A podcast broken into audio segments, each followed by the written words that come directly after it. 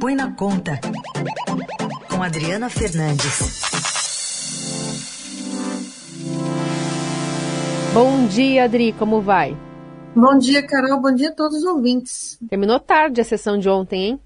Terminou tarde, começou aí as movimentações no início da manhã e ter uma votação favorável à PEC. O presidente da Câmara conseguiu reverter a perspectiva de votos contrários à PEC e aprovou em segundo turno. Ela vai agora para o Senado Federal, uma nova batalha se instala.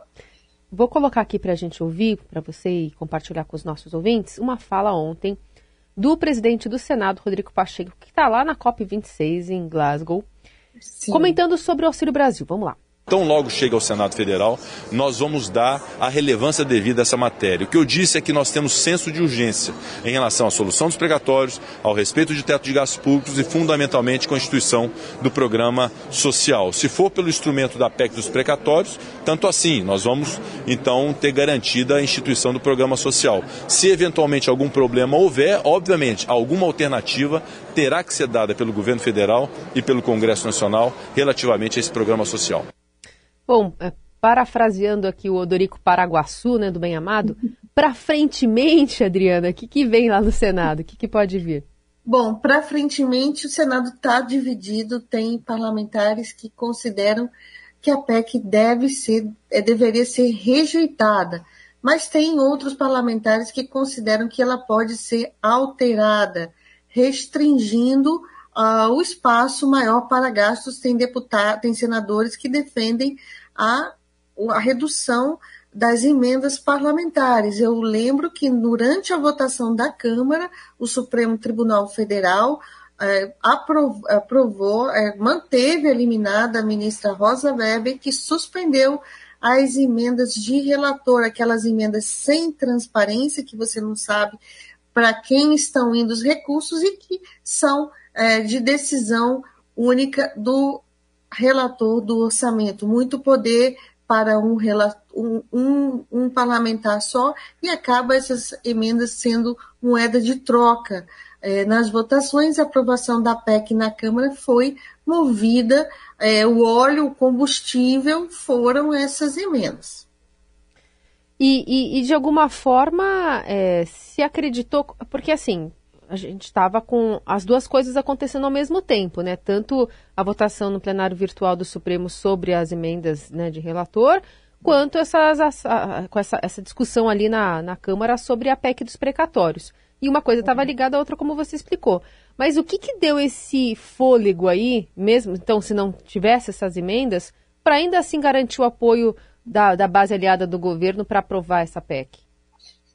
Olha, muita pressão né, do presidente Lira, ele jogou, é, é, a, a, falam, né, relatam ameaças de votação, corte de emendas, e os parlamentares em ano eleitoral, é, que muitos deles vão buscar a reeleição, não querem é, que suas emendas ah, na, nas, nas suas bases sejam cortadas. Esse é um ponto importante, tem ou a oposição ela votou contra a, a, a PEC e vai votar também contra no Senado Federal.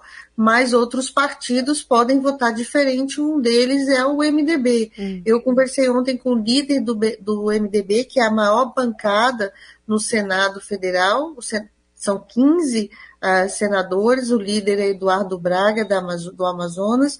Ele admite que a tramitação da casa não será fácil, mas apoia a aprovação da PEC com mudanças para torná-la mais restritiva, como eu falei, com a redução do espaço para mais, para mais gastos. Ele deu uma frase, uma frase muito emblemática: hum. ouvi de uma pessoa do mercado muito influente. É melhor um fim horroroso do que um horror sem fim.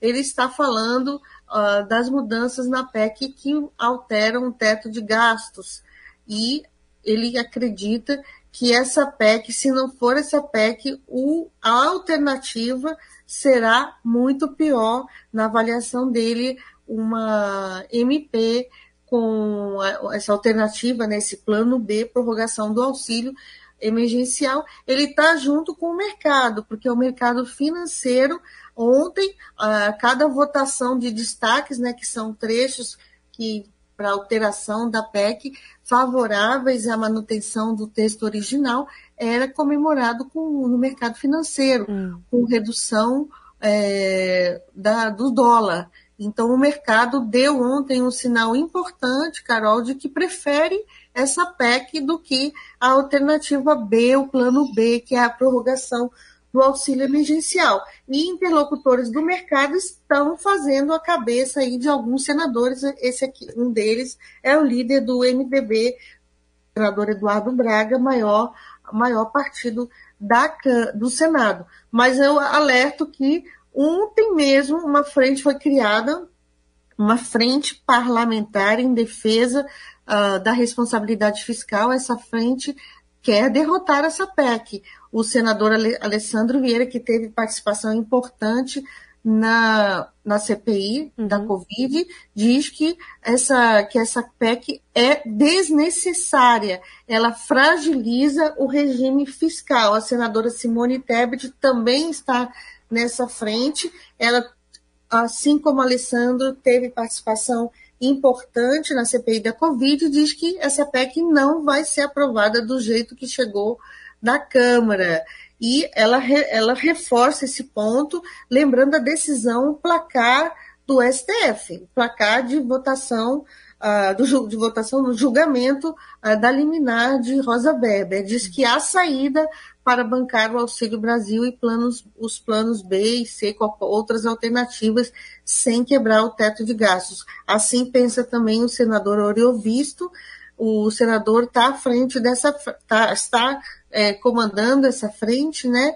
E ele acha que, uh, que deve sim, é, que vai ser um teste importante essa PEC para a frente, para a frente parlamentar. Então, você vê um Senado fragmentado, um presidente é, lá na COP 26 e também não está muito empenhado. Ele promete, você viu na gravação, ele promete aí celeridade, Sim. mas a PEC vai primeiro passar na CCJ, onde o presidente da CCJ é da Davi Alcolumbre.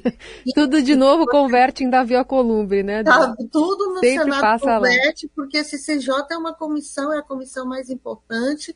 Muita, ele e o, o, o, Rodrigo Pacheco, o presidente do Senado, se ele não levar direto para o plenário, tem hum. que passar na CCJ, e a CCJ não tem pauta há mais de há 90 dias.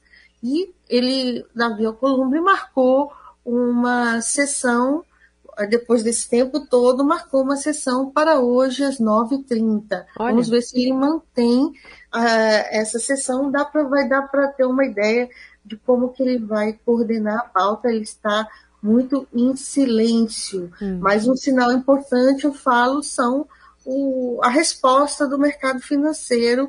Isso também é fruto dessa troca né, de, é, de comando lá no Ministério da Economia. É, o, o, secretário de, de é, orçamento, secretário especial né, de Tesouro e Orçamento, Esteves Conago, né, que substituiu Bruno Funchal, junto com o novo secretário do Tesouro, Paulo Vale, tem tido muitas conversas com investidores do mercado financeiro e apontado que, é, as razões porque acham que essa PEC é a melhor solução.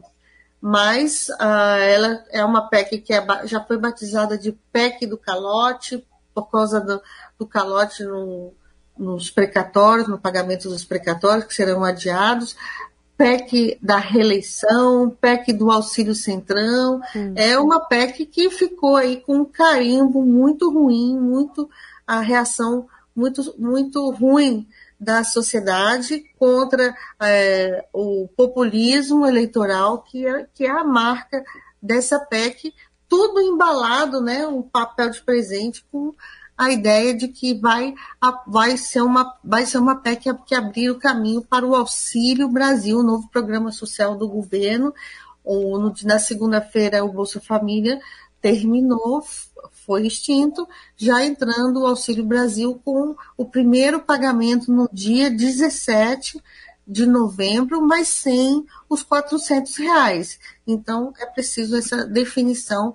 Se não houver, uh, se a PEC não passar no Senado, são duas opções do governo. Eu posso dar tempo aqui de contar essas duas opções, Carol? Em 30 segundos. Olha o desafio, de, vai. Aprovar, decretar a calamidade, o estado de calamidade, ou editar uma, uma MP uh, com crédito extraordinário fora do teto de gastos para fazer esse auxílio 400 reais, mas há um embaraço jurídico muito grande em torno dessas duas medidas. E é isso aí, espero que tenha conseguido nesses 30 ah, segundos. Você ainda deu tempo ainda de lambuja para a gente se despedir. um beijo, Adri, até sexta. Até sexta.